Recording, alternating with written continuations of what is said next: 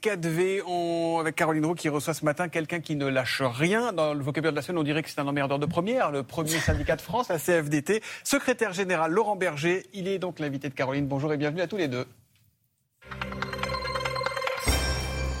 Bonjour Laurent Berger. Bonjour. Est-ce que vous pensez qu'un citoyen qui n'est pas vacciné n'est plus totalement un citoyen? Non, pas du tout. Je pense qu'il y a 65 millions de citoyens et que tout, le monde est, citoyen. Euh, ça ne veut pas dire que ceux qui ne sont pas vaccinés n'ont pas une responsabilité particulière dans cette période à assumer.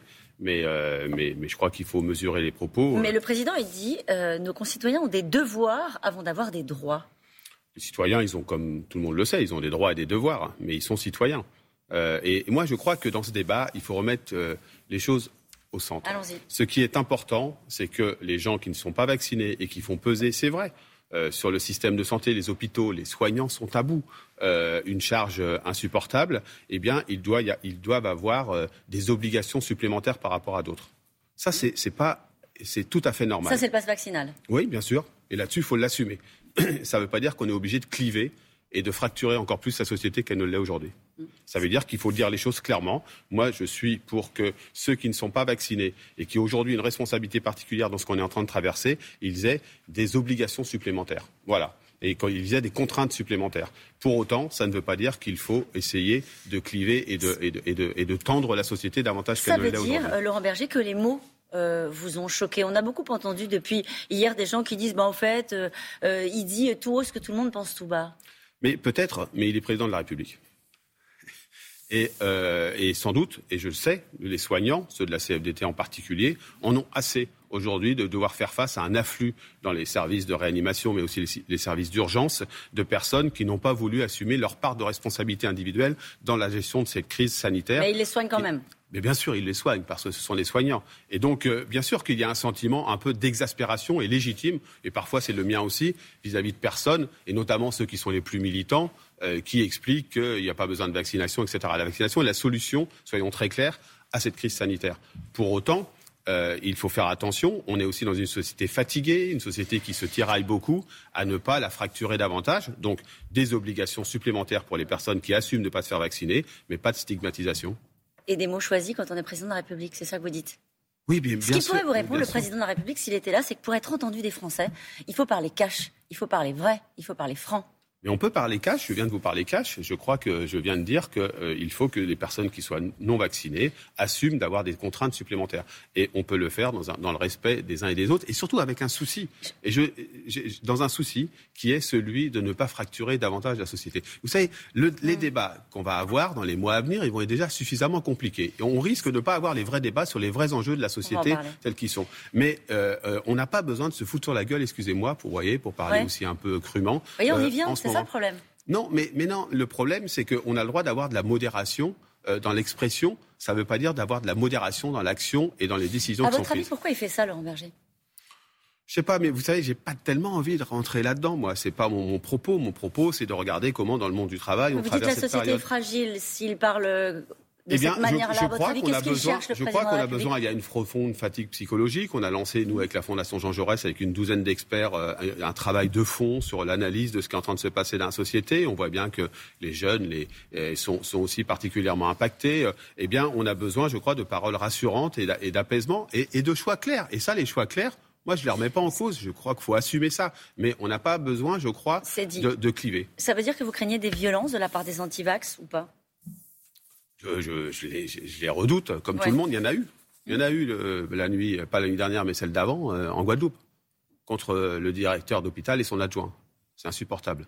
Euh, donc euh, je crois qu'il faut apaiser. Mais vous savez, on peut dire que les propos n'étaient pas adaptés en termes de mots, sans pour autant euh, se faire le défenseur, euh, ce que je ne suis pas et je ne serai jamais, des antivax et des plus virulents et des plus dingues, excusez-moi de le dire comme ça, qui disent n'importe quoi, qui attaquent des journalistes, qui, subissent des violences, qui, qui, amènent des violences, notamment et, qui attaquent aussi des parlementaires et des élus. Alors il n'y avait pas que ça dans cette interview. Il y avait quelques éléments euh, de programme peut-être du futur candidat Emmanuel Macron. Plusieurs pistes évoquées sur la question notamment des droits de succession.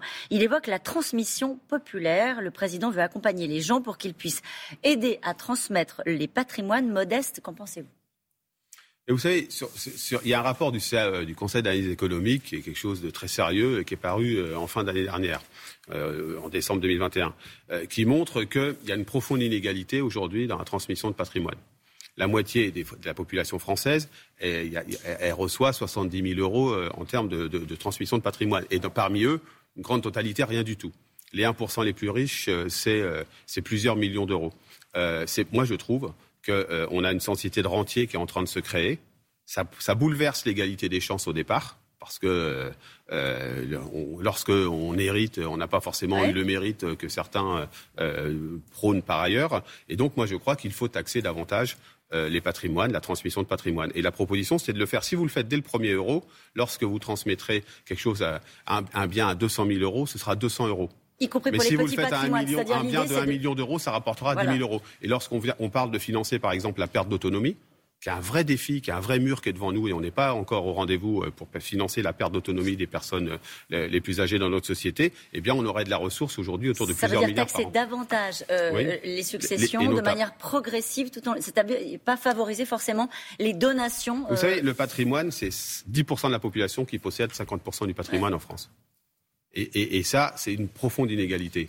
Euh, et donc, euh, la question, il n'est pas de confisquer, il n'y a pas de volonté confiscatoire, mais euh, que lorsqu'il y a transmission, eh bien, on, taxe la transmission et ce sera sans doute un sujet de la campagne. Oui, parce que c'est un sujet de solidarité et c'est un beau sujet. C'est un beau sujet. Il y a eu dans cette interview d'ailleurs d'autres beaux sujets comme l'Europe et autres. Et il y a eu un autre beau sujet sans doute sur la question des métiers du soin. le président dit qu'il faut revaloriser, reconnaître les métiers du soin, la formation tout au long de la vie, revoir les temps de travail, le payer dignement. Vous saluez la prise de conscience Oui, bien sûr. Mais bien sûr sur la santé, c'est vrai sur l'éducation. Vous savez, le personnel aujourd'hui dans l'éducation nationale euh, est très perturbé, est très percuté parce qu'ils apprennent le dimanche soir pour le lundi comment ils doivent procéder. On est à des remplacements euh, euh, juste à temps dans les, dans, les, établissements. C'est compliqué. Donc oui, il faut davantage considérer ceux qui sont aujourd'hui notre richesse, c'est-à-dire ces agents publics qui apportent du soin, qui apportent de l'accompagnement social ou éducatif, etc. Et, et, et il faut revaloriser les carrières. Faut augmenter le salaire des professeurs et repenser la fonction des enseignants. Mais ce n'est pas, pas euh, un, sujet tabou pour nous, mais il faut revaloriser les salaires, ça c'est sûr, des soignants, ça a déjà été fait avec le Ségur, il faut aller plus loin, des métiers du lien, des métiers du social, de l'aide à domicile. C'est pas un tabou, repenser la fonction des enseignants? Non, c'est pas un tabou. Je veux dire, il y a plein d'enseignants qui ont plein d'idées pour travailler différemment. Euh, mais ça ne veut pas forcément euh, dire qu'il faut les prendre pour quantité négligeable et jamais les concerter, comme c'est malheureusement trop souvent le cas avec ce ministère. Un mot sur euh, le télétravail. Les entreprises sont de retour en télétravail au moins trois jours pour celles qui le peuvent. Sinon, elles seront sanctionnées. Elles sont appliquées, ces sanctions. Elles peuvent l'être. Elles peuvent l'être parce que c'est une sanction administrative. Maintenant, moi, j'alerte sur le fait que les inspecteurs du travail sont trop peu nombreux. Euh, il y en a 2000 euh, aujourd'hui pour 20 millions de salariés du privé. Donc c'est aussi notre rôle syndical, nous, d'alerter l'inspection du travail en disant, voilà, il n'y a pas application du télétravail, il faut cette sanction administrative euh, auprès des entreprises. J'alerte aussi sur le fait qu'il y a 30% de salariés qui sont aujourd'hui télétravaillables, qui peuvent télétravailler. Tous les autres, ils sont en présentiel. C'est ceux qui sont en présentiel dans cette période de crise sanitaire, de pic épidémique, ce sont ces travailleurs dits de deuxième ligne dont on a beaucoup parlé en mars 2020, qui pour certains d'entre eux n'ont eu aucune revalorisation. Euh, aucune revalorisation depuis. Et donc, moi, j'insiste beaucoup en ce moment. Le sujet, c'est la négociation salariale. Mmh. On a, c'est le cas dans les transports aujourd'hui où il y a des négociations. Attention, si la patronat ne répond pas, il y aura des conflits. C'est le cas dans l'agroalimentaire. Il y a des branches de la volaille qui ne bougent pas, etc., etc. Donc, on arrive à faire bouger dans certaines branches, mais dans d'autres, c'est très difficile. Attention à pas oublier ces travailleurs de deuxième ligne qui, là encore, sont présents dans cette période. On va parler des questions sociales dans cette présidentielle bah, on fera tout pour. Il faut parler des questions sociales, il faut parler des questions écologiques. Les syndicats sont encore audibles dans cette séquence-là? Mais oui, les syndicats sont audibles, les syndicats sont très présents, puis surtout les syndicats ont, été, ont joué leur rôle dans cette période depuis mars 2020. On a fait en sorte qu'il y ait continuité de l'activité, qu'il y ait protection des travailleurs, qu'il y ait des protocoles sanitaires, qu'il y ait reprise d'activité, qu'on gère les difficultés d'emploi. Je voudrais vous poser une question plus personnelle, Laurent Berger. Vous avez été très proche de Nicolas Hulot, avec lequel vous avez lancé le pacte du pouvoir de vivre. Euh, comment est-ce que vous avez réagi aux témoignages de femmes qui se sont euh, déclarées publiquement victimes d'agressions sexuelles de la part de l'ancien ministre? Bah, J'ai été choqué. Hmm? Euh, la parole des victimes, elle est, il faut la respecter. elle, est, elle est fondamentale. Nicolas Hulot s'est retiré. C'est bien qu'il soit retiré. Merci beaucoup, Laurent Berger. Merci, Laurent Berger. Il faut imposer des contraintes supplémentaires aux personnes non vaccinées, mais il ne faut pas les stigmatiser. Il ne faut pas tendre la société plus qu'elle ne l'est aujourd'hui, avertit Laurent Berger, le secrétaire général de la CFDT. Merci à vous.